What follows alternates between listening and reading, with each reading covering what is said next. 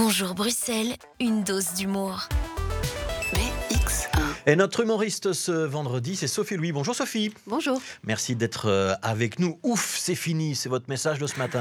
oui, ouf, c'est enfin fini cette semaine pourrie où on ne parle que d'amour. La pire semaine de l'année pour moi. Oui, je sais Fabrice, vous avez une amoureuse et vous êtes très heureux. Arrêtez de frimer et cessez de vous agiter, on dirait une prostituée sur la Louis, sérieusement.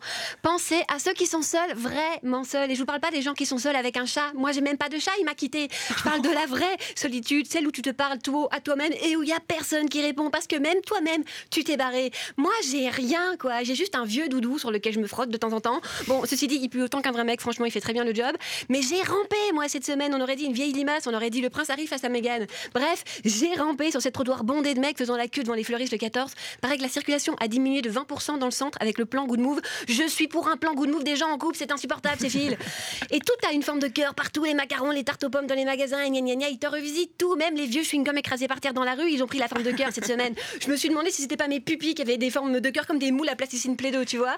Ça m'a déprimé, ça m'a écœuré au point que j'ai fini par picoler. Évidemment, ça se termine toujours comme ça, les histoires de cœur. Et j'ai tellement picolé qu'ils ont enlevé un taux trop élevé de particules fines dans l'air. Désolé, c'était moi. Bref, c'est fini. Ouf, merci, enfin. Comme les Bruxellois, d'ailleurs, pour eux aussi, c'est fini. Il paraît, j'ai lu que les Bruxellois vieillissaient. Breaking news, les gars, wow. Ça, c'est vraiment un article de fond, quoi. J'avais envie de dire aux journalistes, ben, il n'y a pas que les Bruxellois, chou. Tout le monde, en fait. L'inverse, ce serait bizarre si on était vieux et qu'on rajeunissait au fil du temps, tu vois.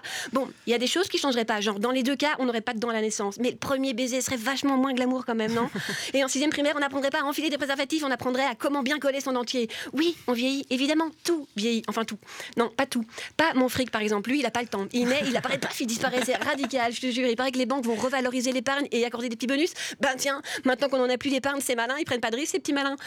En ce qui me concerne, je suis dans une relation très compliquée avec ma banque. Je vous avoue, quand j'en sors, je ressens un mal-être. Au fil du temps, je finis par plus croire en mes projets. Je me sens dépendante, je peux pas la quitter. Bref, c'est clairement une relation toxique ce truc.